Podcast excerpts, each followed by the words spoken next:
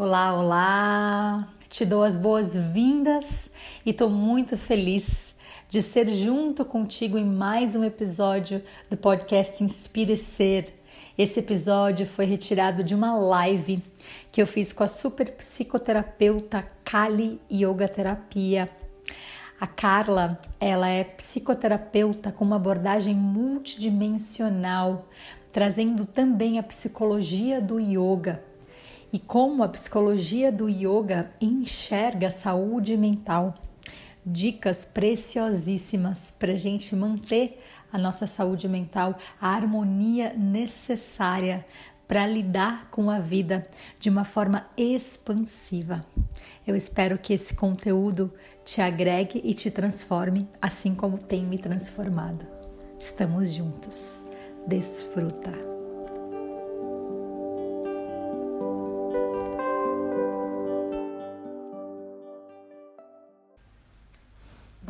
Tarde para quem é de boa tarde, bom dia para quem é de bom dia. Mais um dia da nossa live da semana saudavelmente. Hoje o tema é psicoterapia multidimensional e a saúde mental. Na verdade, é uma abordagem multidimensional com uma convidada muito incrível. Sejam muito bem-vindos, bem-vindas quem está entrando. Muita gente linda voltando. Que coisa boa, que semana gostosa, gente. Eu tô amando os nossos almoços. Eu tô tendo assim processos incríveis e muito profundos essa semana com todas essas mulheres incríveis que estão colaborando, que estão expandindo, né? Nossa, é muito incrível porque por mais que você busque essa expansão, que você tenha a sua prática, e muitos de vocês que estão aqui são professores de yoga, são terapeutas, são cuidadores, é muito importante a gente parar e prestar atenção nesse assunto, na saúde mental, perceber como anda o nosso autocuidado, as nossas relações com as nossas com as redes sociais, que foi o tema da primeira live, da segunda live de ontem foi nossa rotina. Como que anda a nossa rotina? Ela é uma ferramenta que apoia a minha saúde mental ou ela drena a minha energia, me deixa cada vez mais cansado? Como anda meu sono? Várias dicas que a Mari deu ontem. Quem não assistiu a live de ontem, aproveita porque está gravada no meu IGTV. Não vai ficar por muito tempo. E hoje vai ser sobre psicoterapia multidimensional com essa mulher incrível, uma mulher medicina que tem o um nome espiritual de Kali. E essa mulher, ela tem mais de 30 anos de experiência clínica, experiência também como professora universitária, então ela tá super aí antenada sobre todas as pesquisas científicas feitas é, sobre saúde mental e também ela é professora de yoga, ela é yoga dancer e eu tive a honra de receber essa mulher como parte né, do e ser junto com ela no curso de transformação em yoga dance que a gente teve o último, acho que foi 2019. E, e lá eu conheci essa mulher. É, é, muito lindo assim ver a Kali, porque ela tem essas duas coisas muito equilibradas, né? A ciência e a espiritualidade, né? Uma estudiosa de tantric, tan, tantric, oh, tântrica. e, enfim, sem mais delongas, eu quero conversar, eu quero chamar ela logo, porque antes de chamar ela, eu vou escrever aqui o tema da nossa da nossa live de hoje, psicoterapia.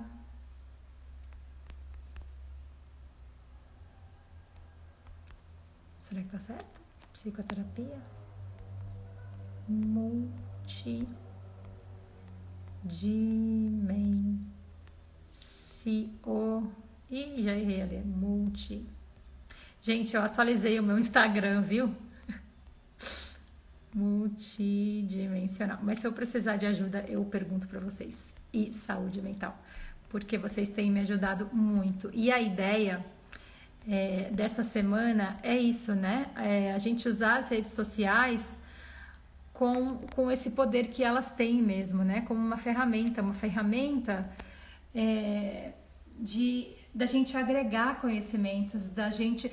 Essa semana, gente, o intuito dela não é a gente encontrar receitas prontas, cinco, é, é, cinco coisas para você mudar os seus hábitos e ser feliz para sempre.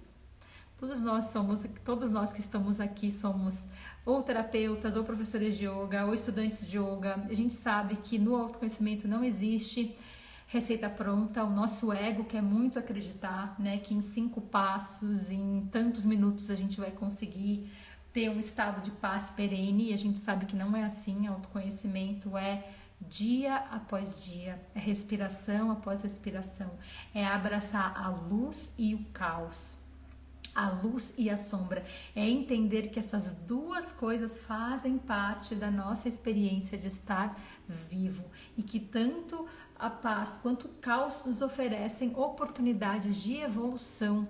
E é exatamente essa, essa, essa é uma parte da abordagem multidimensional que a Kali vai falar. Ela, ela escreveu um post muito lindo que eu postei hoje, né?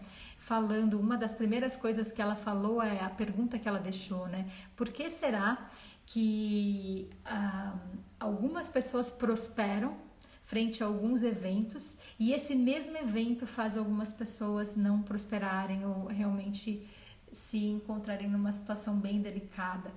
Então, é inevitável sim, o caos que a gente está vivendo e dentro desse caos quais são as possibilidades que ela oferece e qual que é a fortaleza que a gente pode é, cultivar dentro da gente para poder lidar com isso tudo, fazendo disso tudo uma oportunidade e não um entrave para nossa evolução. Então, feito e falado tudo isso, eu vou chamar a nossa maravilhosa Kali Yoga Terapia enquanto vocês e a gente vai fazer a mesma coisa que a gente fez ontem. Então, eu vou desativar os comentários. Ei, Kali, amada! Ai, que alegria! Hum. que alegria eu, que emoção, que êxtase é, de ter você aqui. É, seja bem-vinda, muito bem-vinda. Obrigada. E, e eu, nossa, Kália, eu, eu queria chamar você logo, porque tem tanta coisa para falar, né? Eu, eu queria muito, durante essa semana, como eu estava falando antes de você chegar, que a gente tivesse esse tempo de refletir juntos, né? Como eu estava falando, a gente não vai dar nenhuma receita de bolo, até porque você não consegue fazer isso em uma hora, né? Autoconhecimento é um trabalho de vidas e não de horas, mas é, a gente queria mesmo confrontar algumas ideias limitantes e gerar um questionamento e reflexões que levem a gente para esse lugar de, principalmente para os terapeutas, professores de yoga e, enfim, né, que é a maior parte das pessoas que estão escutando a gente nesse momento. E você, como uma mulher maravilhosa, além de psicoterapeuta, também professora de yoga, também yoga dancer, também buscadora é, é uma alegria ter você. Eu queria muito que você começasse falando um pouco, né, de como foi na sua trajetória essa busca, né, e quando isso é, quando isso começou a trazer a sua espiritualidade à tona e a saúde mental à tona e talvez você perceber que ciência e espiritualidade se conversam de uma forma talvez indissociáveis. Bom, mais uma vez, então, muita, muita gratidão, Fê. Realmente gratidão, né? Desse lugar, não só de humildade, mas de bom senso, porque eu reconheço todo o trabalho que tu tens e que todas as pessoas que são né, geradoras de conteúdo para as redes sociais, quanto envolvimento isso tem. E eu não tenho né, essa habilidade, não é o meu métier. Né? Eu sou voltada para o universo interno e fui arremessada como chamado para a necessidade de também precisar compartilhar. Então, quando eu olho para os vídeos lindos, assim como os teus, das pessoas incríveis que tiveram aqui essa semana, eu disse: Nossa, tu realmente tem coragem, Kalianica, de te colocar em público. Bem, mas como eu costumo. É, é, eu venho aprendendo justamente isso, né, de que cada um está a serviço Todos, na verdade, estamos a serviço da mesma missão, mas cada um com as suas habilidades. Então, embora com profunda gratidão e desse lugar de humildade, eu reconheço assim a mais profunda sacralidade, Fê, daquilo que eu venho cultivando né? Sai lá quantas vidas, mas nessa existência atual há 51 anos e como terapeuta, como psicoterapeuta há mais de 30. Uau. Então, é, eu me sinto confortável em compartilhar algumas coisas, porque tem feito muita diferença na minha vida, uhum. porque tem feito muita diferença na vida das pessoas que eu tenho tido a honra de acompanhar, né, nessa relação quase de mestre e discípulo, porque na psicoterapia a relação é muito íntima, é um vínculo muito profundo, é diferente de um relacionamento, um vínculo vai numa outra dimensão. Uhum. Então, ver o quanto isso tem sido transformador é, me permite começar respondendo a tua pergunta, né, de como isso chegou na minha vida, dizendo que não fui eu que escolhi, Fer.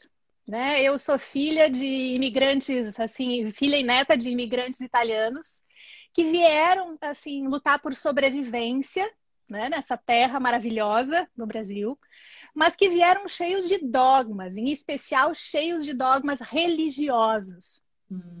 E eu vim com esse anseio de questionamento, mas dentro de um território pouco nutridor. Então, uhum. eu vou contar aqui duas experiências que hoje eu tenho consciência que foram o ponto de partida para que eu me tornasse uma servidora em saúde mental, que eu escolhesse ser psicóloga. A primeira delas, Fê, foi uma grande perda.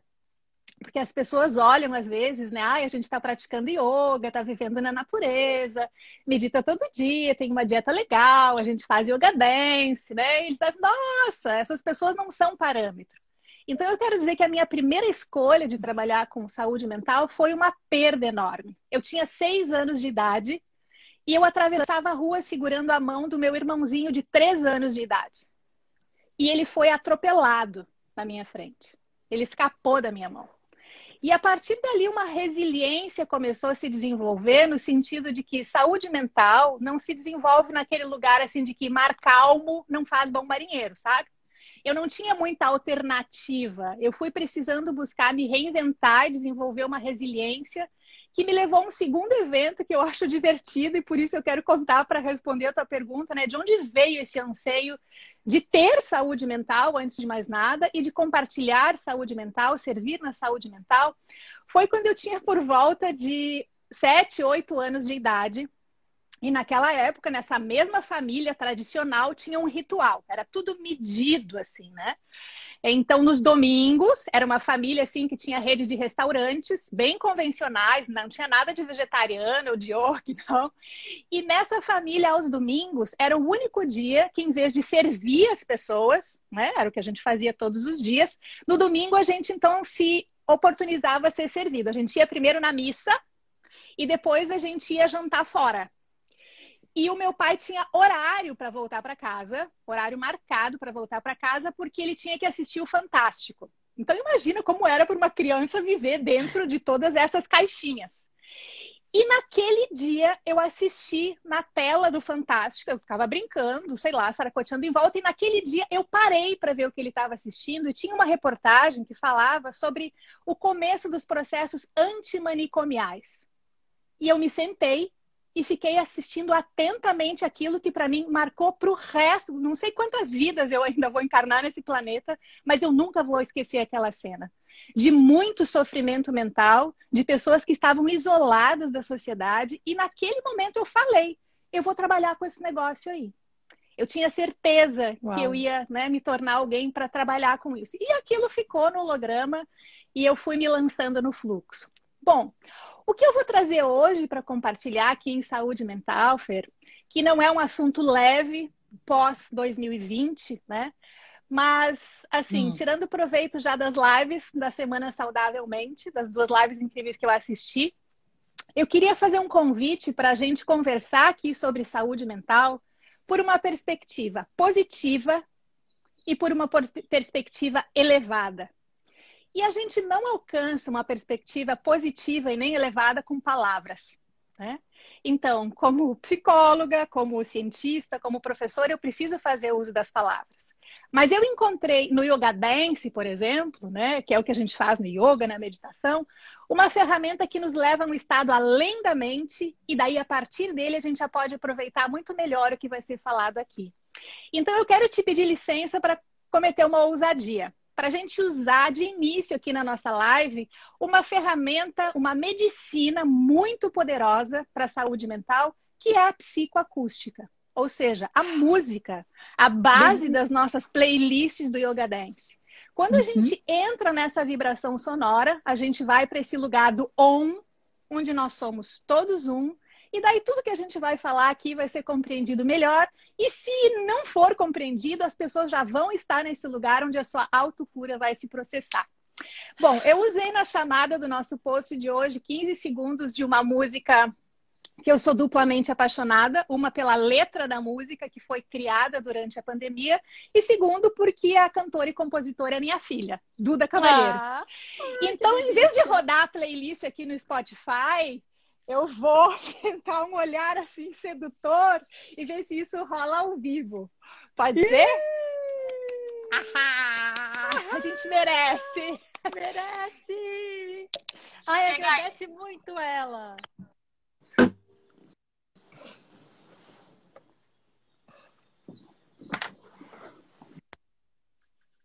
Duda, Duda linda! Bem-vinda! Tirar esse óculos, Gratidão. parecendo uma abelhinha. Gratidão por estar é aqui. Ai, eu que agradeço. Que presente, que honra ter a sua voz, a sua música aqui para começar nossa live. Gratidão.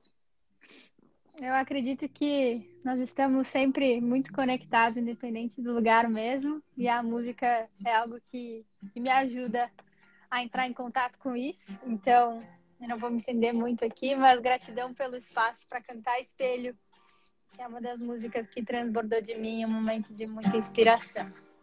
Hum. Tem vezes que a gente se perde da gente, a mente vai passear. Mas o tempo passa, a vida transforma, fazendo a gente voltar pra dentro da alma, como numa dança que mexe pra lá e pra cá. E a gente que escolhe a temperança, o tom que a gente vai dar. Se olha no espelho e aceita o que tu vê. Abraça a beleza do que tu veio pra ser. Não julga, compara, mascara, complica e nega só te entregar. Somos todos um, mesmo que tu não perceba nada em comum. Mesmo que tudo isso seja um tanto desigual, não te atreva a ser normal. Somos todos um, a beleza que difere nos faz colorir. Se a chuva quer chover, então deixa ela cair e cantar pra iluminar,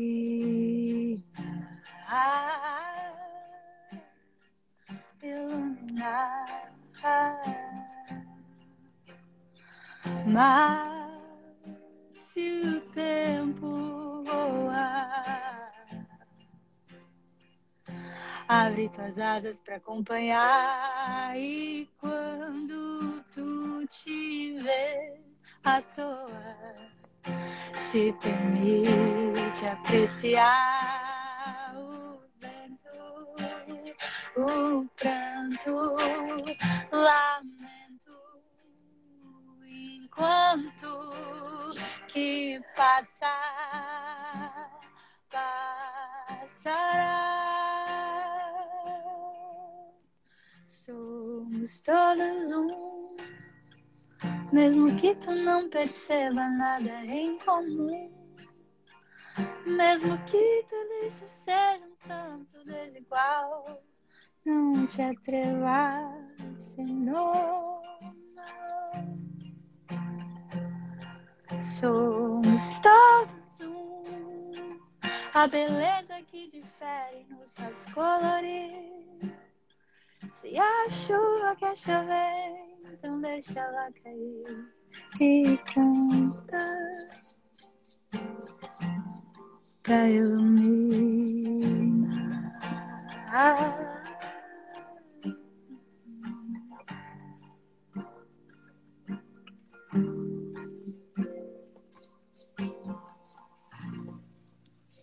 Gratidão.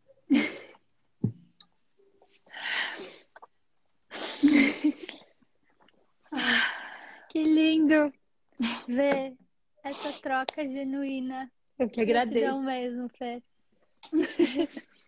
Quero ouvir vocês. Gratidão. Gratidão. Bom, melhor a gente já começar tudo chorado, bom. né? Ai, bom, bom. Já começamos as lágrimas. Vamos lá, vamos lá. Desse lugar onde a gente é o que a gente é. E fica muito claro que a gente não está aqui para aparecer nada, né? E essa foi uma das principais aprendizagens do renascimento do Yoga Dance, que chegou quando eu estava completando meio século de vida e veio para iluminar, para validar tudo isso que eu trago aqui para compartilhar hoje. Então, obrigada por essa generosidade, esse espaço que cria pontes para tantos brilharem, até que todos nós nos demos conta que todos nós já somos luz, né, Fê?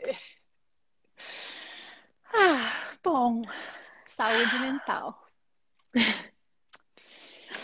Então, é, quando a Fer me passou nas nossas conversas de bastidores essa pergunta, né, de o que é saúde mental para mim, mesmo correndo o risco de ser simplista, à luz de tudo isso que eu vou fundamentar em ciência aqui que a gente vai falar, saúde mental para mim se resume em três palavras, Fer: presença, vitalidade e propósito.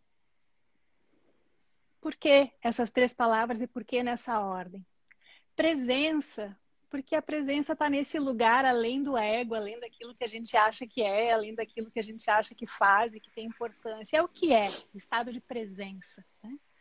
Mas a gente pode estar totalmente presente e estar tá se sentindo desvitalizado, e daí essa presença não consegue ancorar, não consegue se materializar, não consegue encarnar aqui no planeta para servir a humanidade. Então, além de presença, a gente precisa vitalidade.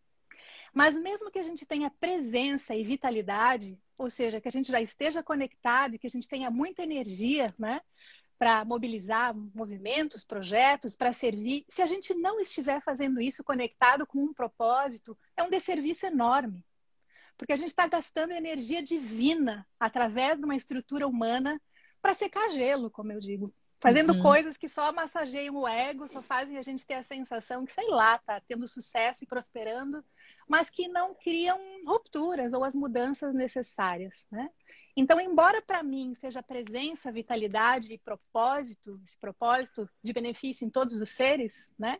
Locaça, Mastaço, Kinoba, Vantu, é, eu preciso trazer aqui alguns conceitos é, que podem ajudar quem está nos ouvindo a entender que quando a gente está falando de multidimensionalidade, nós somos seres multidimensionais, é, significa a gente aprender a usar o E e não o OU, Né? Hum. E, ciência sim, espiritualidade sim, matéria sim, prazer sim, né? tudo isso sobre essa ótica expandida. Então, o primeiro conceito, e a Mária abordou isso super bem ontem, né, na live, fiquei assim desfrutando de todas as dicas também. Mas quando a gente fala que a Organização Mundial da Saúde tem um conceito lindo de saúde, né, é, bio, psico, social, parari, parará, eu vou pular essas delongas. A minha leitura do conceito da Organização Mundial da Saúde é a seguinte: os seres humanos precisam ser úteis e eles precisam consumir na sociedade vigente. Então, ela nos dá uma métrica de saúde para quê? Para a pessoa não gerar despesas no sistema público de saúde, né? Uhum. E para essa pessoa continuar trabalhando, produzindo e tendo grana para comprar coisas. É aí que se encaixa, a meu ver, essa leitura rasa de saúde mental, que é importante, como eu disse, mas não é suficiente. Além de uma pessoa ter saúde física para poder continuar produzindo, pagando as suas contas, botando feijão na mesa, né, e fazendo essa máquina toda aí gerar.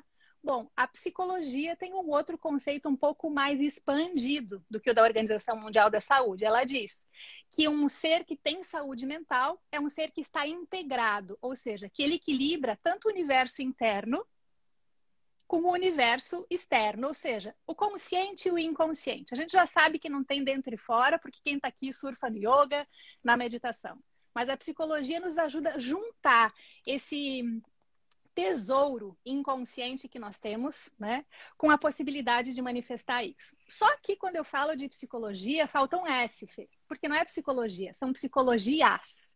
Existe a psicologia ocidental, que é a psicologia do uhum. ego. Existe a psicologia oriental, e dentro da psicologia oriental, as três que eu conheço, que eu estudo nesses 30 anos, são a psicologia budista tibetana, a psicologia do yoga, né? E a psicologia de Tantra, que é o que vai embasar o que a gente vai falar aqui. Na psicologia uh, transpessoal, por exemplo, o conceito de saúde mental se expande de biopsicossocial para biopsicossócio espiritual. Quando eu expando a minha mente para níveis transpessoais, eu percebo que essa história de consciente, inconsciente, pré-consciente é só o jardim da infância. Tem muito mais coisas que integra né, essa dimensão da nossa mente. E quando a gente fala em mente, nós temos que diferenciar aqui que cérebro é uma estrutura, mente é outra estrutura e consciência é outra estrutura. Então, ter saúde mental é desfrutar de um estado de consciência que faz uso de uma mente equilibrada e gera benefícios no cérebro, que por sua vez interferem em todas as nossas glândulas endócrinas e faz com que a gente se comporte, se relacione de um jeito integrado. Né? Então aí a gente falou de algumas psicologias. Pode ir fazendo perguntas, intervindo, que tem muita não, coisa aqui tô... para a gente trazer. Não, eu estou assim extasiada com a sua clareza, com a sua clareza de, dessa definição tão clara com o quanto a consciência vai muito além, né? Às vezes a, a, a, definição é nossa, eu quero ter uma mente saudável. Se fala muito isso, né? Uma mente saudável uhum. não leva um corpo, mas cara, não para só na mente, né? E é, é essa aí. coisa que você trouxe da consciência foi Uau. Então vamos, eu então, falei, vamos pegar gente, esse, essa esse... mulher é incrível. vamos pegar o fio da meada da consciência, que a gente segura aí, né, no fio da meada. Então, e na psicologia do yoga, né, que é o fundamento de todos nós que estamos aqui, yoga dance, yoga, vinyasa flow yoga, yoga, né? Essa essa conexão, essa unidade. O que, que é saúde mental em yoga, né? É antes de mais nada reconhecer, ou seja, partir das leis da vida, que são finitude, impermanência, né? Ou seja, eu começo sabendo que não tem almoço grátis, que a trilha sonora muda todo tempo e que para se chegar nesse estado de unidade, então a gente vai ter que ter muita resiliência e por isso a gente se trabalha, por isso tantas posturas, por isso tantas respirações, por isso tanta lapidação desse instrumento finito e falho para a gente alcançar o infinito. Mas não depois que morrer, não depois que vai para o céu, não, agora, nessa encarnação, para servir aqui e uhum. agora. Né? Então, na psicologia do yoga, além de falar de impermanência e finitude, ela nos remete ao estado de unidade, dizendo que, mesmo que eu alcance o estado de unidade, se eu não praticar seva, serviço, eu não vou conseguir me manter nessa conexão. O que, que faz conexões uhum. virtuosas? Autenticidade, né? Isso que faz com que a gente esteja junto aqui. Achei lindo ali no grupo do WhatsApp do Yoga Dance, né? As pessoas, ah, vou fazer um chimarrão para ir para live. Irmandade. A gente está uhum. conectado para estar tá junto aqui. Só que a gente não se sustenta nessa conexão, nem que tenha milhões de seguidores, se a gente não tiver seva verdadeira. Porque o que faz com que esse fluxo abundante, virtuoso, que cresce infinitamente, mantenha a nossa conexão, é serviço. Dar de si. Né? E aí tem uma outra vertente da psicologia, ainda com um outro contexto, conceito, que é da neurociência. A psicologia ocidental, e por ser professora universitária, trabalhar dentro do recortezinho de um ego muito inflado, que é a academia, né? As pessoas publicam coisas, porque daí o Lattes não sei de quem, né? Enfim, daquela história. Mas eu quero dizer que uma ciência é útil quando ela agrega consciência. E existe um, um pesquisador, um neurocientista incrível, né? ele é PhD em psicologia, Richard Davidson. E eu conheci esse cara quando eu estava, enfim, nos trabalhos dele, quando eu estava imersa no norte da Índia, em Dharamsala, e naquela época eles estavam assim mapeando o cérebro daquele monte de monge, careca, óbvio, né? E Richard Davidson estava começando a fazer uh, estudos em loco, Fernanda, sobre saúde mental, que é o nosso tema. E, e a, assim, na, em década recente, foi publicado o resultado desse estudo, onde ele diz que embora não tenham fórmulas prontas, foi muito extenso e assim transcultural o estudo dizendo que há quatro pilares na saúde mental. Então, Richard Davidson, a gente está falando da, do Departamento de Ciência, Corpo e Mente da Universidade de Harvard.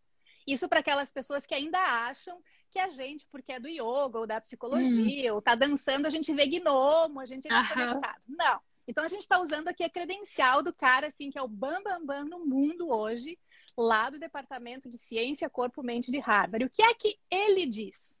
Ele diz o seguinte: a base de uma mente saudável é a bondade.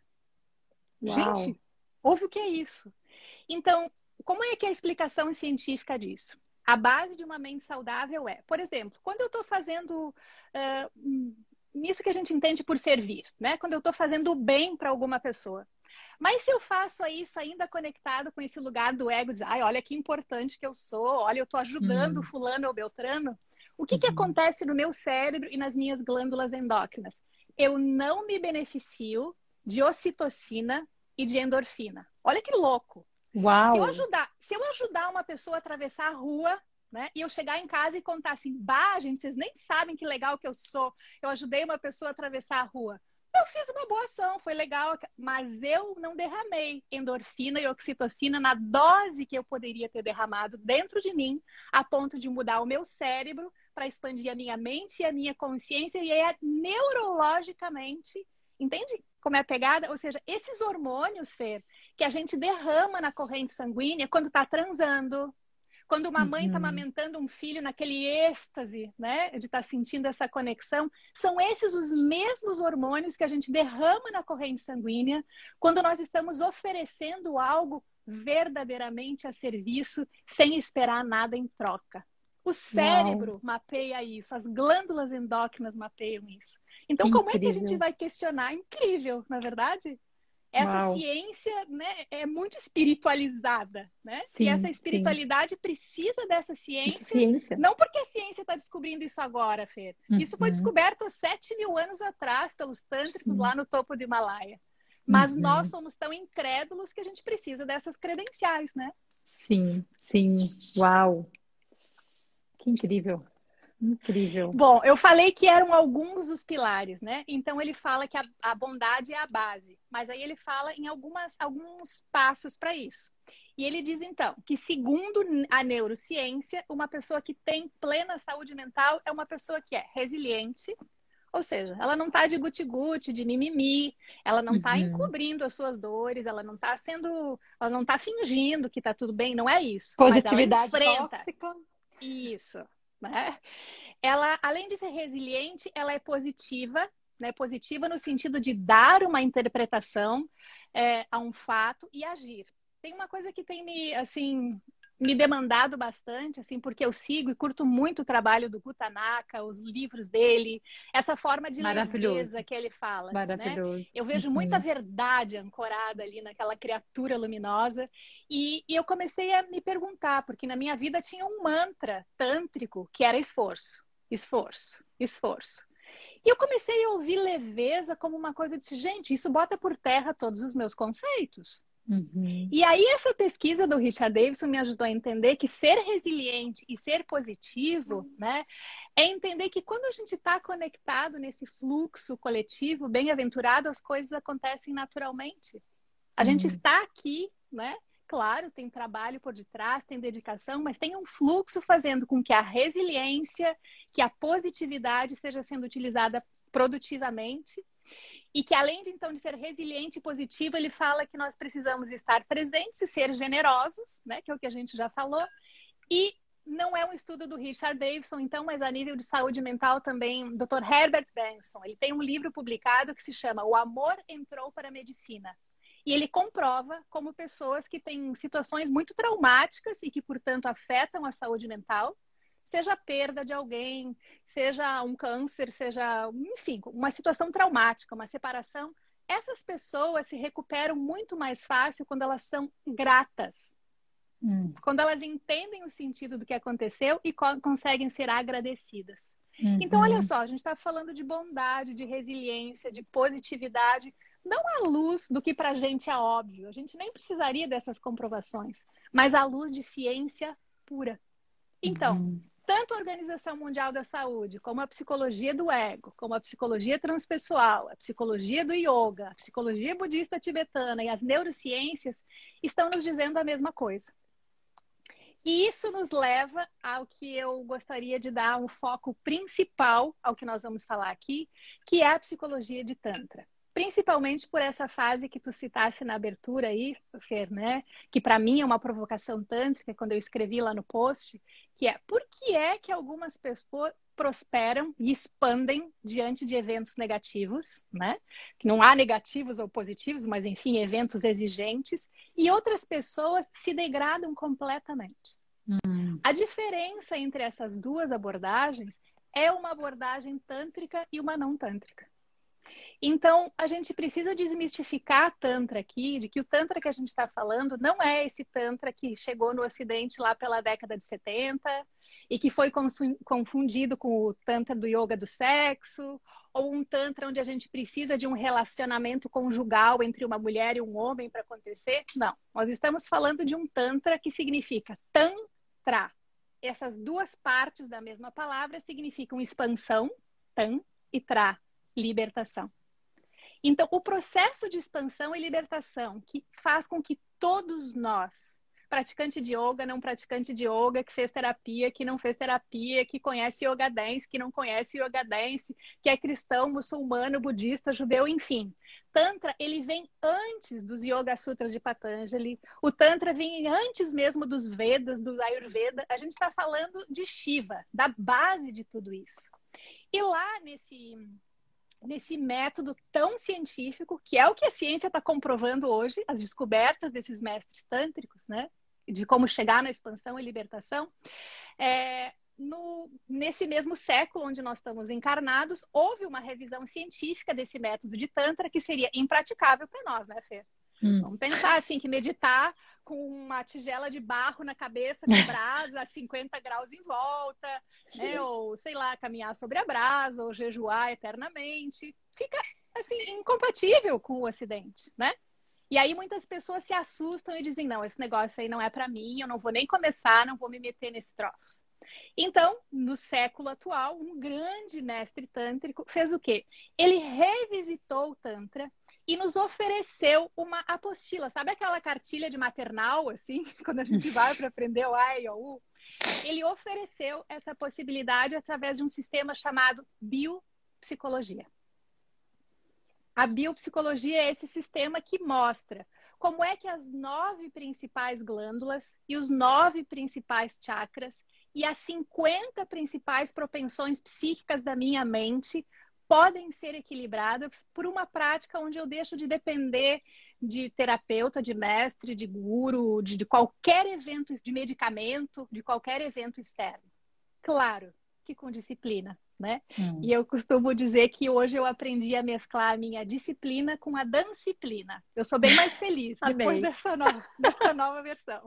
Pegar mais leve, assim, né? Então, aloha, Gutanaka, com a sua luz e juventude, aloha, Fernanda Cunha, que trazem, assim, é, um óleo na engrenagem para seguir com essa força tântrica, que é a base da psicologia que eu ofereço, né? Na psicoterapia multidimensional. E aí eu quero trazer um conceito que ontem, ouvindo a Mari, eu fiquei me, me, coçando aqui, né? Porque a mesma leitura que a psicologia transpessoal tem e que a profundidade e a validade do Ayurveda tem, com tantas ferramentas que ajudam, né? A gente, enfim, acomodando a estrutura para a gente fazer essa travessia, essa jornada, nos levam até determinado ponto do caminho.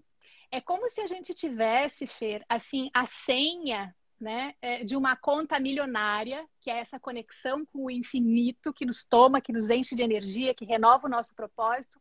Mas a gente esqueceu alguns dígitos. O número é muito grande dessa uhum. senha. E a gente esqueceu alguns dígitos. E esses dígitos finais, que são essa pegada do Tantra, essa sacada do Tantra, que, claro, né, não dá para fazer isso na superficialidade precisa de uma determinação do que tu falas, do que eu falo sempre, do que a Mari falou ontem, sensada, né? nada disso que a gente está falando aqui uhum. faz sentido. Uhum. Não há possibilidade. Nem uhum. eu, nem a Fer, nem ninguém, por mais que a mente seja brilhante, sensada, né? a gente não se mantém conectado com a consciência, que é quem uhum. manda nesse negócio, que é quem renova o propósito. Então, essa senha, né, esses dígitos finais, que além de todos os benefícios do Ayurveda, além de todas as psicologias que eu citei, né, além do, dos Yoga Sutras de Patanjali, além de toda essa riqueza, como a gente é abençoado em ter acesso a isso tudo, ela nos mostra, e por isso eu quis começar com música aqui, Fer, né, aquilo que a própria Igreja Católica dizia lá na Bíblia, né, no início era o Verbo, e o Verbo era Deus. Ou seja, som. Através do som que a modificação se processa. E quando a gente está falando em som, a gente está falando de 50 fonemas do alfabeto sânscrito, Fer. 50 fonemas com, né, compõem o alfabeto sânscrito. E não coincidentemente, exatamente esses 50 fonemas são as 50 propensões psíquicas, ou seja, as 50 pétalas das mândalas dos chakras. O primeiro, Uau. lá no Buladara, tem quatro pétalas, o segundo tem seis. Se a gente somar todos eles, dá 50 pétalas. Então, o que, que significa isso? O som de cada uma dessas propensões psíquicas, que pode ser equilibrada ou desequilibrada, pode ser afinado. É como nós, nós somos um instrumento, né? Eu sou, sei lá, um violão. Não é o violão que faz o som, é o músico que vai tocar o violão que emana uhum. aquele som. Uhum. Só que se o músico for sensacional, mesmo que o violão seja de excelente qualidade, se o violão estiver desafinado, Fer, a música que sai dali não equilibra. Uhum. Ela não gera essa harmonia. Então, na biopsicologia, e dentro dessa abordagem né, da psicoterapia multidimensional, a gente parte dessa ciência, ou seja, devolver a pessoa, né, que eu chamo de aspirante, de praticante, que vem buscar essa forma de psicoterapia, é, essa maestria de si próprio, esse desejo de conhecer essas emoções, porque outra forma de a gente chamar as propensões psíquicas são emoções. Por exemplo, uhum. uma emoção lá do terceiro chakra, grina, tem a ver com raiva, né? Então, se essa propensão psíquica estiver equilibrada, ela vai me dar o que eu chamo de indignação lúcida, uma força, uhum. uma coragem de não desistir diante de um obstáculo. Agora, essa mesma propensão psíquica lá do terceiro chakra, se ela estiver num lugar que me coloque na vitimação, ou criticando o outro, ou julgando outra pessoa, ela me corrói. Não só porque ela vai criar acidez gástrica e o estômago uhum. impede o funcionamento do cérebro, mas uhum. porque eu desconecto daquilo que eu falei antes. Quando eu estou uhum. atentando contra qualquer entidade viva, humano, animal ou planta, eu estou me desconectando daquela fonte que eu quero, que é a que me traz consciência, propósito e me conecta com o todo. Né? Então, é possível sim controlar as emoções a partir de uma prática diária, disciplinada e disciplinada de Tantra. Né? E para isso que existem as posturas, sim, indispensável, né, para tornar a jornada prazerosa também. Então, essa é uma provocação à luz da própria psicologia e mesmo do que a gente tem de muitos fundamentos do yoga, de que não é possível controlar as emoções. É sim possível controlar as emoções, que não tem a ver com reprimir as emoções, que não tem a ver com se amputar e mostrar a sua parte bonitinha, mas uma pessoa que tem saúde uhum, mental, uhum. segundo o Tantra, é aquela que tem a capacidade de autodomínio. Ou seja, ela converte uma emoção que inicialmente seria negativa em algo produtivo para ela e para a sociedade. Nossa, isso, isso é fundamental. E eu queria que você falasse um pouco mais sobre isso, Kali, principalmente para, assim, agora entrando bem no contexto dos próprios terapeutas e dos próprios professores de yoga, né? Eu já, já, já, eu já estive nesse lugar muito de que, ai, nossa, eu sou professora de yoga, eu gostaria de ter um terapeuta, mas eu queria, queria que fosse uma terapia diferente, não queria que fosse aquela terapia que sempre está naquele lugar do pai e da mãe, então do pai e da mãe, do trauma do passado, de meu Deus, eu falo, e, e chega uma hora que eu vejo que aquilo não vai mais, sabe? Sim. Então eu queria entender um pouco é, como que é, primeiro, né, a importância que para mim é, é para mim professor de yoga buscar um, um, trabalho terapêutico é essencial, né? Primeiro dessa o, o, que que que diferença você sente que faz né, na sua vida e na vida, depois eu posso falar um pouco também na minha vida, quando eu estou em terapias, né? E também qual é o formato que você trabalha e qual o formato que você vê de independente para que esse professor, para que esse terapeuta também possa ter acesso às ferramentas dele. Você falou numa ótima agora, no Sadhana, né? Mas que ele possa ter, mesmo no momento que ele não tem como pagar um terapeuta, enfim. Uhum. Então, bom, isso é prato cheio para a gente ter assim um, um workshop de uma semana inteira, mas eu vou tentar ser bem sintética é, clara, concisa e conclusiva, né? Para deixar pistas de quem entender que isso tem a ver com a sua vibe, com a sua parada, bom, tá tudo aí à disposição. Uma dica é, inclusive, o Instituto Visão Futura em São Paulo, que passou a oferecer cursos de biopsicologia online agora. Bom, mas nós terapeutas, né? No ano passado, o ano todo, Fer, eu assim, nessa minha inexperiência, movida exclusivamente por um propósito, na live da terça-feira, como é o nome daquela maravilhosa que estava na live contigo na terça, falando das redes sociais? A Raíssa Zocal. A Raíssa. Eu achei incrível quando a mulher lá com, sei lá, milhões de seguidores, ela disse, gente, não sei fazer um story. Eu digo, eu ainda tenho chance na vida. Porque eu não sei, é muito botãozinho, eu tenho que chamar minha filha, né?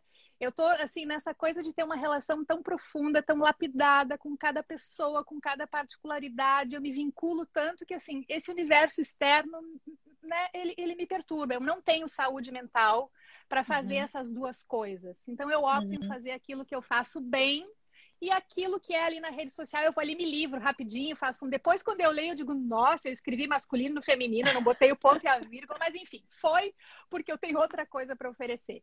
Então, no ano passado, eu fiquei assim com um tal de negócio que era o TTT. Toda terça tem live. Pensa bem, eu nunca tinha aberto uma câmera na minha vida para fazer uma live. Uau.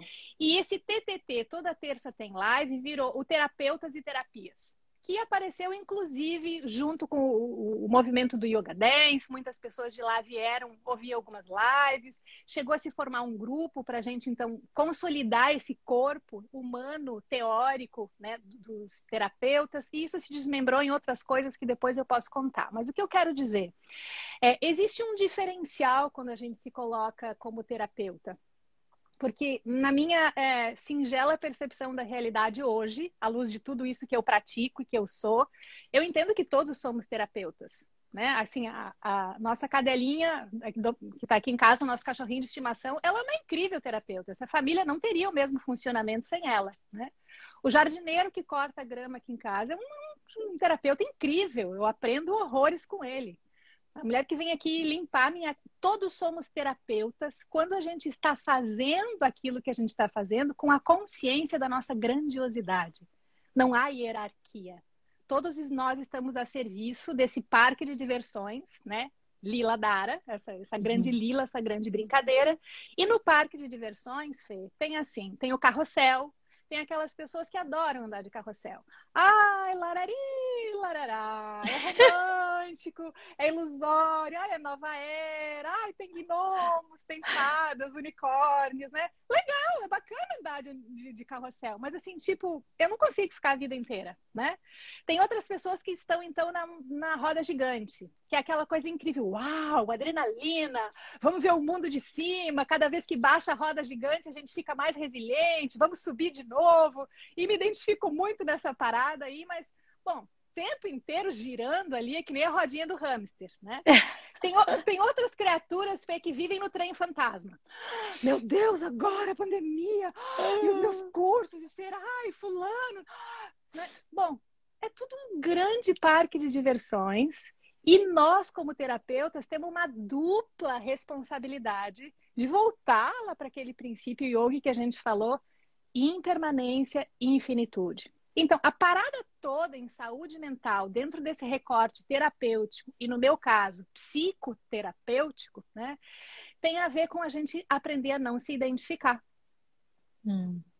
É a base de tudo. A gente pode resumir a ópera. Uma pessoa se mantém saudável, né? Se ela tiver a capacidade de ter uma tristeza, porque isso é inerente à vida, aquela criatura uhum. que nunca se entristeceu, duvide que isso é um boneco, não é, gente? Né? E além de se entristecer, nós teremos dores. Não tem yoga, não tem terapia, não tem nada que vá nos poupar de tristeza e de dor. O que nós podemos escolher à luz de sadhana, à luz de uma terapia inclusiva, é não ter sofrimento. O que, que é sofrimento? É identificação com a tristeza, é identificação com a dor, é identificação com aquele momento de êxtase. É tudo uhum. passa. Absolutamente. Então, se eu vivo, eu comi aquele doce, ah, eu entrei num êxtase incrível na minha meditação, ah, eu fiz. Sim, mas eu não sou aquilo. Passa, passa. Né? A gente poder, assim, deixando essas cascas irem fluindo. E outro diferencial para nós, terapeutas, psicoterapeutas e instrutores de yoga, né? é compreender que, por exemplo, Fer, quando me pedem, tá, mas qual é a diferença da terapia e da psicoterapia? Eu costumo dizer, se eu, sei lá, estiver andando de bicicleta e eu cair, me quebrar toda, eu quero a opinião de um traumatologista. Muito bem, que eu vou fazer luz, reiki, tudo, eu quero todos os recursos, porque eu comprovei na minha vida que tudo funciona, né? Que tudo quando. Mas eu quero a opinião de um traumatologista, eu quero alguém que entenda de osso, para me dizer que se o meu osso está quebrado, eu quero alguém que entenda da estrutura óssea do corpo. Uhum. Quando eu estou falando de psicoterapia, eu digo que se a mente de alguém está perturbada na sua estrutura psíquica, eu quero alguém que entenda da estrutura psíquica. É, é obrigação de um psicólogo entender da estrutura psi. Né? E não necessariamente é obrigação de um terapeuta entender dessa estrutura psi. Ele não está sendo ruim, ele não está sendo antiético, não é menos importante a terapia que ele oferece. Só que é como eu disse, se eu estou com um osso quebrado, eu quero quem entenda de osso. Se eu uhum. preciso rever a minha estrutura psicológica, eu quero alguém para quem eu esteja pagando e confiando que me dê segurança de que ele entende da minha estrutura psíquica, para não estar tá colocando a opinião dele, ou a técnica que ele usa, ou o mestre que ele segue, né, ou a prática que faz bem para ele. Não, eu quero a neutralidade de alguém que entenda né, de forma isenta da estrutura psíquica.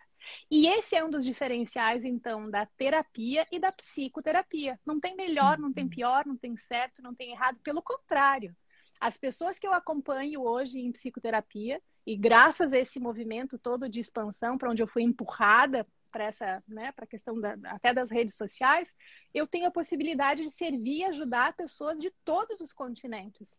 Uhum. Né? Ontem eu fiz uma live e eu brinquei, a única cidade que não tem ninguém que eu esteja atendendo é a cidade que eu moro. Porque eu vim para cá morar durante a pandemia. Aí eu tenho gente no Reino Unido, no Canadá, em Portugal, na cidade que eu morava, né? Então, essa psicoterapia expandida me dá a possibilidade de quê? Aí eu vou entrar num, num pó de mico, Fer. Né? Quando a gente está falando que todos somos terapeutas, mas precisamos de uma lapidação humana e espiritual quando a gente quer oferecer-se como terapeuta profissionalmente, seja como instrutor de yoga, seja um, um, terapeuta das mais diversas linhas incríveis. Eu, particularmente, sou usuária de muitas delas, né? E triplamente quando eu me ofereço como psicoterapeuta. E o pó de mico é o tal do ego. Porque todo mundo fala do ego, todo mundo acha que sabe o que é o ego. A gente ouve no yoga que bom, que tem que aniquilar o ego, que tem que massacrar o ego, que tem que dissolver o ego. E aí eu vou falar de pós-2020. A sociedade humana está com o seu ego dilacerado. Uhum. E eu pergunto, aumentou o grau de saúde mental das pessoas? Diminuiu, na verdade. Né? Muito! Né? Agudizou em todas as instâncias, e eu nem vou falar, tá lá no post descrito todas as estatísticas de o quanto piorou em várias instâncias. Por quê? Porque é diferente desapegar-se e ser arrancado de uma estrutura. Então, o que, que é o ego? Vamos pensar, nasceu o bebezinho. Ele está no estágio que a gente chama na psicologia de um estado pré-egóico. Ele não tem um ego. É, é, pureza absoluta que ali está. Então, uhum. essa criança precisa, com a ajuda de uma educação, né, de preferência espiritualizada e libertária, permitir que ela construa o seu ego a sua autonomia, a sua independência, a sua coragem, o seu poder pessoal, o seu brilho de dizer sim, estou aqui a serviço. Eu não estou dizendo que o que eu sou é melhor ou pior, mas eu vou ocupar o meu lugar. Autonomia, ter nome próprio. Uma pessoa sem ego é uma pessoa sem nome. Né? Uhum. Assim, é uma entidade sem corpo. Então, é absolutamente necessário, e esse é o trabalho da constituição da estrutura psíquica, esse é o trabalho da psicoterapia, ajudar as pessoas a construírem um ego saudável, ou a reestruturarem o seu ego de uma forma mais saudável do que ela estava antes, para que depois, e esse depois não é assim linear, porque as coisas acontecem ao mesmo tempo, né? Mas só depois de ter uma estrutura egóica saudável, eu posso transcender esse ego. Eu não posso ir além de nada que eu nem tenho. Sim, que eu nem conheço, eu não... que eu nem nunca fiz, nunca construí. Então eu não Sim. posso me desapegar de algo do qual eu não me, me apropriei. Uhum. Então, não ter um ego na infância é natural. Mas amadurecer humanamente para estar inserido nesse contexto e contribuir com o mundo onde a gente está, precisa da estruturação de um ego. E aí o trabalho não termina aí. Aí é que a tal da a psicoterapia, essa que tu falava antes, né, muito de base analítica ou só fundada no ego, ela acha que o trabalho termina. Ah, o cara já está pagando as suas contas, já tem um título, um monte de carimbos no passaporte. Uau, essa pessoa. Gente, para que, que serve isso? Isso é um veículo né? Eu digo, o ego é um jegue, a gente tem que saber montar em cima dele e conduzir para onde a gente quer que leve. E aí começa todo o nosso trabalho do yoga, da psicoterapia multidimensional, de todas as terapias expandidas, nessa dança da vida que faz com que a gente se mantenha resiliente. Mas isso que que é chamado né, da positividade tóxica que tu falou, eu costumo chamar de pseudo-espiritualidade. É aquele monte de gente, me desculpem aqui, louquíssima, mas assim, louquíssima, que está vestida atrás de um manto diz, ah, eu transcendi isso, nem me importa mais a casa pegando fogo, os filhos eu não têm uma estrutura. Isso, né? Eu, e não é comigo, o problema não sou eu. Então, gente que está absolutamente desestruturada, e não é gente ruim, não é gente errada, só que elas foram muitas vezes assim, enganadas mesmo. Né, por essa informação equivocada e muitas vezes via movimentos espirituais, muitas vezes via movimentos terapêuticos onde esses terapeutas também foram vítimas na sua formação de não compreender que quebrou o osso, me chama aí logo o traumatologista. É a mesma coisa em psicoterapia. Então, a psicoterapia multidimensional, ela não exclui tudo isso. As pessoas que eu atendo, eu indico né, um monte de terapias para que ela vá botando o óleo na engrenagem e trazendo o material para a terapia. Eu própria, quando eu saí da formação de yoga dance, eu saí lá dizendo, gente, eu medito todos os dias, duas vezes por dia. Aquele momento eu ainda não tinha disciplina, era só disciplina. Disciplinadíssima na dieta, no, tudo, tudo bonitinho. E eu saí de lá do avesso. Graças a Deus, mas eu saí de lá do avesso. Tudo que era fake, tudo aquilo que eu ainda achava que tinha que ser, ruiu, sem me pedir autorização. E aí, o que, que a gente precisa nessa hora? De uma boa psicoterapia. Para quê? Para aproveitar tudo isso que a gente tirou debaixo da cama para construir. Né? Então, eu indico todas essas terapias disruptivas, porque isso me traz muito material para psicoterapia. Durante o ano todo que passou, Feira, assim, eu, eu tive a graça né, de, de formar um grupo que eu chamei de Yoga Dance Terapia. Por que Yoga Dance Terapia? Porque o yoga dance é o yoga dance, ponto. Ele se basta por si só, ele é terapêutico por si só. Então eu não estou agregando nada, eu só estou dizendo que no meu jeito de trabalhar, eu me mantenho sendo psicóloga, psicoterapeuta. Uhum. Então o que que acontece? Essas pessoas que dançaram juntas todas as quintas-feiras durante toda a pandemia. Tu consegue imaginar o que é isso? Não. O vínculo que se fez Todas Sim. as quintas-feiras, ininterruptamente, nós dançamos juntas. Só que eu acompanho individualmente todas essas pessoas desse grupo. Uau. E aí eu fiquei comparando, Fernando, as pessoas que eu acompanho em psicoterapia que não dançaram. Hum. E sem dúvida alguma, o salto que essas pessoas que tiraram a sujeira debaixo do tapete com alegria, com prazer, dançando, tiveram, uhum, foi uhum. incomparável. Então eu não estou aqui dizendo o que, que é bom, o que, que é ruim, o que, que é certo, o que é errado. Eu só estou olhando a partir de um lugar de quem, né? É, talvez esteja yoga dançando, esteja yoga dançando e se terapizando ou apenas se terapizando. E eu sou partidária do E. do E. Já estou uhum. inscrita lá na, na, que abriu ontem pro. Eu fui aquela que tive é. todos os Yoga Dance Live, tudo. Estava no último encontro presencial que teve lá em março, né? Quando a gente esteve em São Paulo, do aprofundamento. O único, na verdade. Foi o único pois de 2020. É. Por hora, né, Fê? Que a gente está aqui querendo mais. Então, eu, eu, assim, me senti muito abençoada em ter tudo isso que eu conquistei em 30 anos e mais o que essa consciência cósmica me deu fresquinha. A formação em 2019, esse aprofundamento, todos os Yoga Dance Live, para quê? Para que eu saísse de um lugar de anonimato né? E ficasse só nesse lugar de, ah, minha agenda tá cheia, tá bem, eu tenho uma condição financeira. Para que que eu ainda vou me meter a ter que aprender redes sociais, aprender isso tudo? Para quê? Para isso que a gente está fazendo agora, para servir e, antes de mais nada, bem humildezinha para dizer, para manter a minha saúde mental. Porque há um anseio, quando a gente conecta com isso tudo, de sim. transbordamento, que eu costumo uhum. dizer, ainda é o primeiro estágio, Fê. Transbordar ainda traz junto a ansiedade do nosso ego. Uhum. A grande contribuição que a gente dá é quando esse transbordamento silencia na sadhana e aí a gente consegue canalizar. Fazer a vibração que estava no Muladhara passar por Svadhisthana, do Svadhisthana passar e vir e subindo para Narrata e chegar no Vishuddha, então a gente se tornar esse instrumento lapidado. Então, é, a minha filha hoje de manhã ria da minha cara ela me entregou um copo de suco verde com espirulina, umas coisas maravilhosas, e ela disse: Mãe, tu vai falar a verdade lá na live hoje? E eu disse: Sobre o que, minha filha?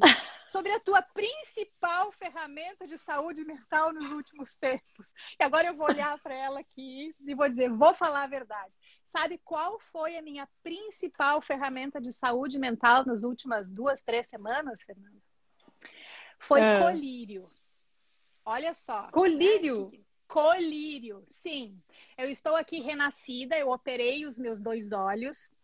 E eu sou a criatura que faço assim sadhana duas vezes por dia. E eu não acho difícil. Eu não faço, falo isso de um lugar de dizer que as pessoas têm que fazer, né? Mas para mim, assim, tomar tal da água, tal do sal, tal do limão, fazer isso não me, não me demanda assim, ai, o sacrifício. Não.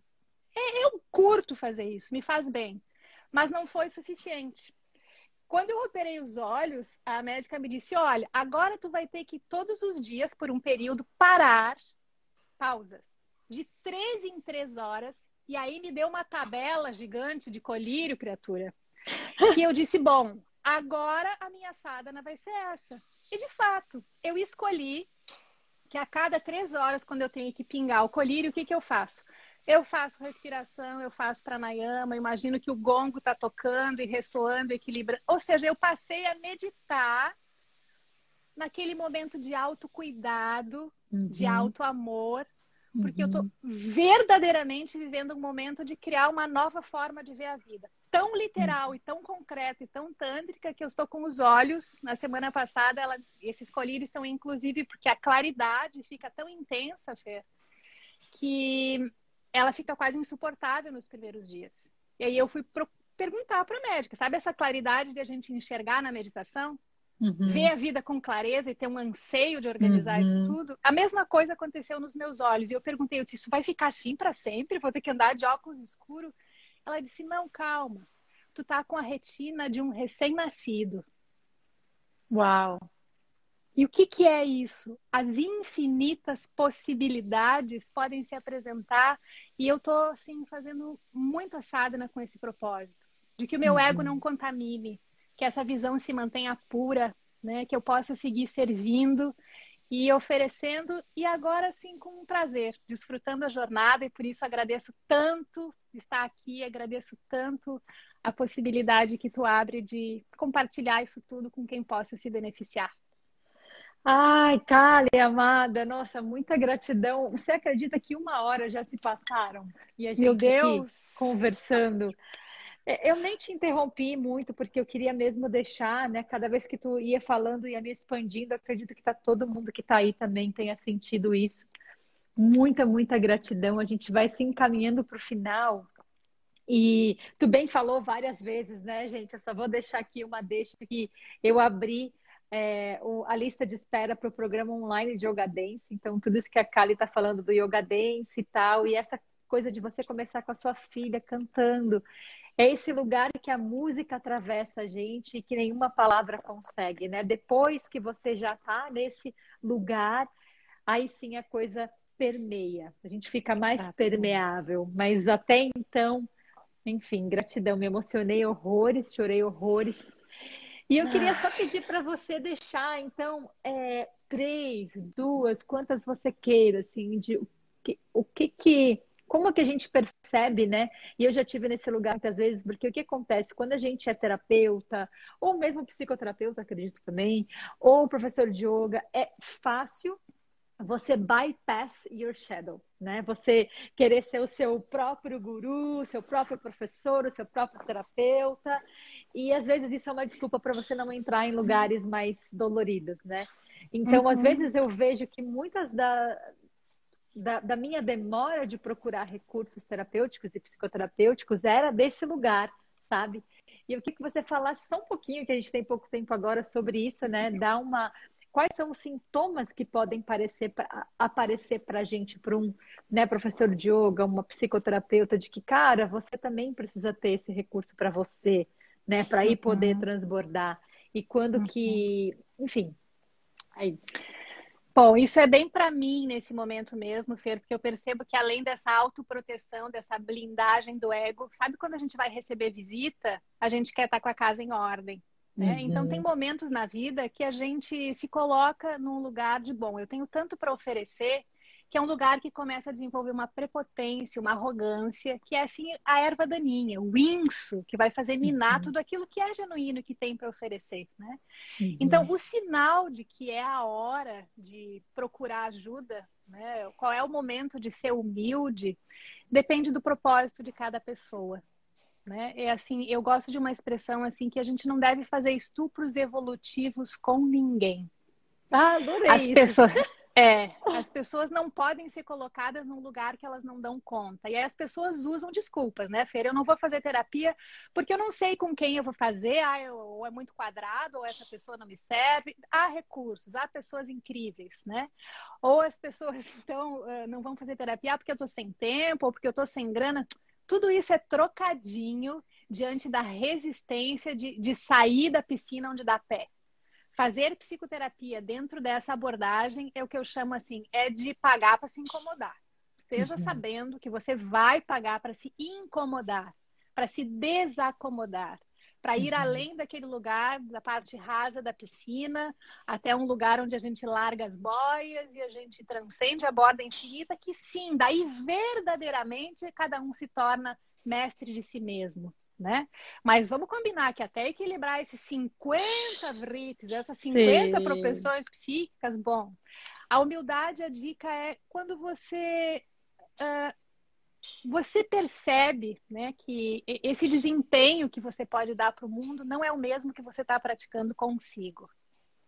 Quando a pessoa tem coisas lindas para dizer, quando ela ajuda muita gente, quando ela está se desdobrando para manter a estrutura da família, né, uma boa base para os filhos, quando o trabalho dela continua até prosperando, as pessoas continuam, mas ela olha e diz assim: caramba, eu tô cansada. A minha pele aqui está tão ressecada porque não deu tempo, né, de comer as oleaginosas que eu deveria ter comido, ou passar o creme que eu precisava, ou eu acho que eu estou precisando de sol a gente ser humilde o suficiente para ver que as privações que a gente tem, e quando a gente já chegou nesse lugar de privação, a gente não está mais falando de prevenção em saúde mental. A gente já está delapidando a saúde mental. E esse é o momento de se dar de presente essa possibilidade de construir um vínculo amoroso e neutro. Eu costumo dizer o paraíso, estar se relacionando com alguém para quem você não precisa provar nada, que não está ali para te julgar de nada, mas que está tão profundamente interessado né, nesse teu processo, porque a pessoa se vê no outro, num vínculo de terapeuta, uhum. que às vezes a gente evita buscar, é, é uma exposição tamanha, né? mas ao mesmo tempo é um acolhimento genuíno que nos dá a coragem de fazer aquilo que eu particularmente digo. Eu acredito que eu não teria feito na minha vida né? Eu digo, busco para minha filha, ó, filha, olha, esse negócio aí nós não estamos dando conta aqui nas nossas conversas. a arte é incrível, nossa, como tu tá expandida, como tu produziu música durante a pandemia, que legal tudo isso que a gente pratica yoga todo dia, mas eu acho que agora tá na hora de tu procurar uma terapeuta. Essas coisas aí, dessa uhum. faixa etária, entende? Vamos a assim, de uhum. pau, de resolver tudo, né, assim, nesse lugar de prepotência, porque prepotência desumaniza e quando desumaniza Sim. não tem mais conexão com a espiritualidade. Né? Então, vale para mim, vale para todos nós, e cada um sabe, né, Fer? Cada um sabe a medida de se humildar, Sim. porque não existe potência sem humildade. O solo fértil da potência Sim, é a humildade. Ai, meu Deus, eu tô assim, gigante, meu coração tá bom. Eu queria agradecer de novo, Kali, pelo teu tempo, agradecer tua filhota linda. Quero, eu quero deixar um tempinho ainda, porque eu, eu vou colocar até os comentários. Eu acredito que alguém deve ter perguntas. Então, gente, eu vou liberar aqui as perguntas para Kali, mas antes de liberar as perguntas para Kali, quero só falar uma coisa que eu já eu falei para vocês do formulário da lista de espera do Yoga Dance Online, mas eu não falei onde está. Está no meu Linktree. É o primeiro que tem ali, só clicar. Quem ficou com dúvida, é só me mandar direct depois. E queria abrir esse espaço para a Kari falar um pouco sobre as ofertas dela, sobre esse servir que ela tem, que ela está com, com, programas incríveis. Então, Kari. Então, querida, segue exatamente como eu disse, né? Esse meu servir vai continuar sendo muito intimista, eu honro, estou colocando energia, estou junto na sanga dos movimentos coletivos, né? Mas o meu servir, ele continua muito intra. Né? Então, quem entrar lá no meu Linktree vai ver que todas as opções dos meus serviços levam para o mesmo lugar, o meu WhatsApp pessoal. Nenhuma pessoa dança no grupo de yoga terapia comigo sem que eu tenha conversado pessoal e longamente com essa pessoa antes. Eu estou abrindo um grupo que chama Grupo Terapia, que nasceu dos terapeutas e terapias do ano passado, das lives todas, e começa na próxima semana. E nesse grupo terapia também, a gente vai ter um encontro mensal, encontros de acolhimento terapêutico, mas todas as pessoas que vão estar no grupo terapêutico têm acompanhamento individual, né? Então são Uau. quatro, basicamente, os serviços que eu ofereço. Um é a psicoterapia multidimensional, essa relação lapidada, né, de forma personalizada para cada pessoa, onde eu utilizo várias abordagens terapêuticas dentro da psicoterapia multidimensional. A segunda é o Yoga Dance Terapia, que segue, que vai continuar acontecendo todas as quintas-feiras à noite, a gente dança, e as sessões acontecem entre uma sessão de dança e outras sessões individuais. O grupo terapia, que então vai ser uma sessão mensal de grupo e as sessões intercaladas de no mínimo uma sessão individual com cada pessoa que participa do grupo.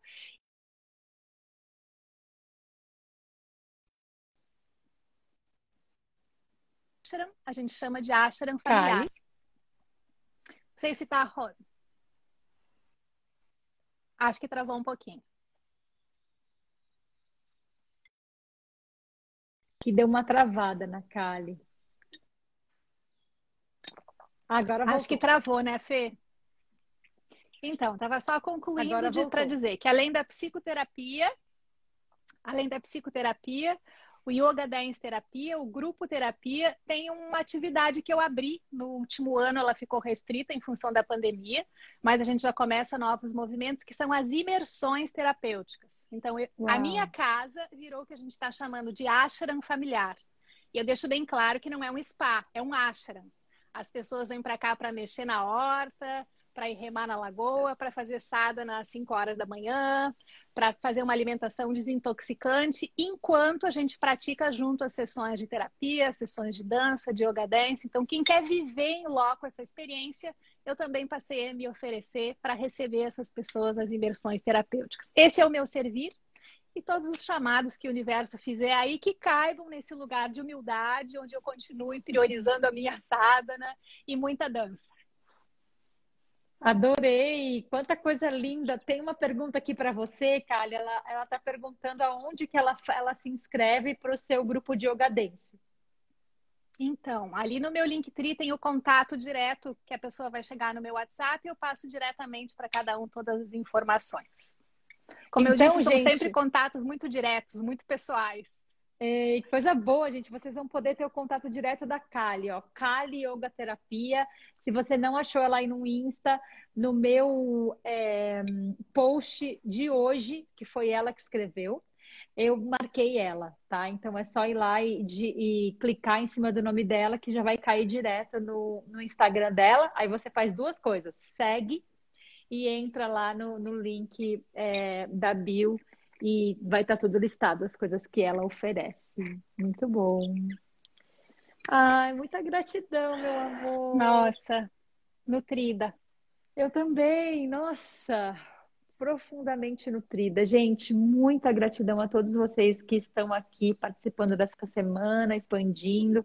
Espero que tudo isso esteja sendo tão útil para vocês, o quanto está sendo para mim, como a Kari bem colocou, né? a gente faz as coisas também pensando e, e por causa da nossa saúde mental também, a gente está o tempo inteiro se expandindo. Então, para mim tem sido uau, expansivo. Muita gratidão, Kali, pelo teu conhecimento, pela tua gentileza, pela tua humildade de servir com tanta clareza, né? Porque Sim, Alguém está perguntando palavras... aí por que o nome Kali, né? Sabe quando você fica assim, uh, ok, entendi, entendi, entendi. Para responder, então, para quem perguntou de por que o nome Kali, porque quando eu fui iniciada na senda tântrica, eu recebi o nome de Kaliânica, né?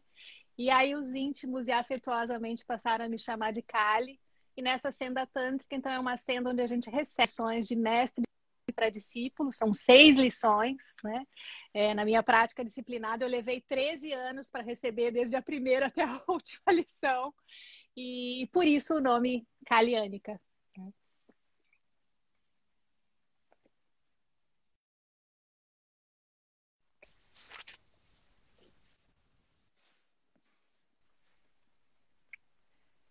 Cali, você está ouvindo? Agora sim. Kali. Ah, ó.